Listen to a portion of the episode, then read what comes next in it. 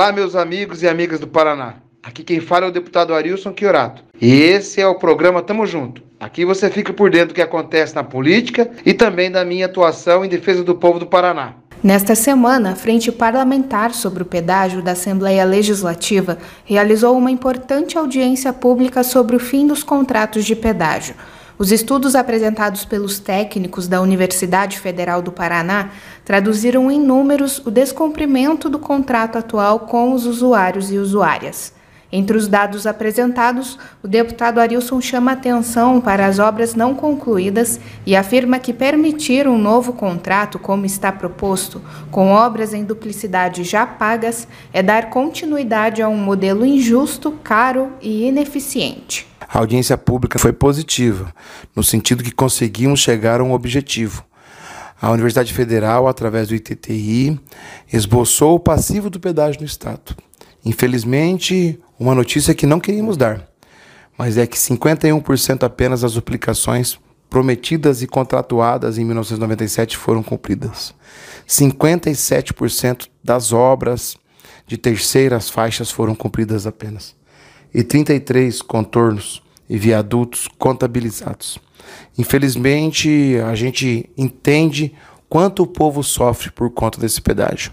Cobrou 10 bilhões a mais do povo paranaense, não entregou as obras e vai deixar um passivo muito grande. E o objetivo da reunião foi junto com outros setores para além da frente, tinha entidades de classe como a AB e o CLEA, tinha o Tribunal de Contas do Estado, tinha a AGEPAR, tinha o governo do Estado, e a gente unificar esforços e juntar e produzir um documento o suficiente de robustez técnica para poder fazer um passivo real que represente a realidade do pedágio. Muitos dados difíceis de serem encontrados e muita dificuldade. O pedágio foi composto de aditivos ilegais que prejudicaram o povo paranaense. Aditivos esses sobre ju questões judiciais e litígio. E a gente aqui da frente vai estar à disposição para fazer justiça ao povo paranaense, não deixar o povo pagar mais caro ainda do que pagou por esse contrato. Sem contar, gente, que foram identificadas nove grandes obras que estão nesse contrato no novo modelo.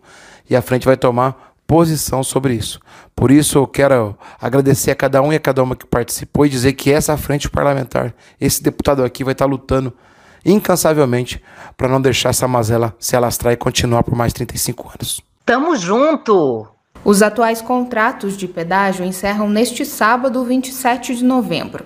O deputado Arilson explica sobre a responsabilidade do governo federal e estadual com a manutenção das rodovias e a prestação de serviços até que se tenha um novo contrato.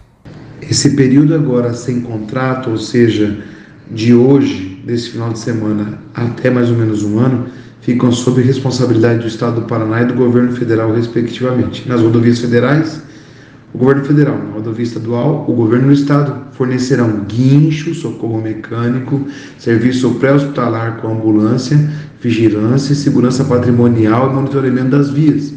Estarão sob responsabilidade.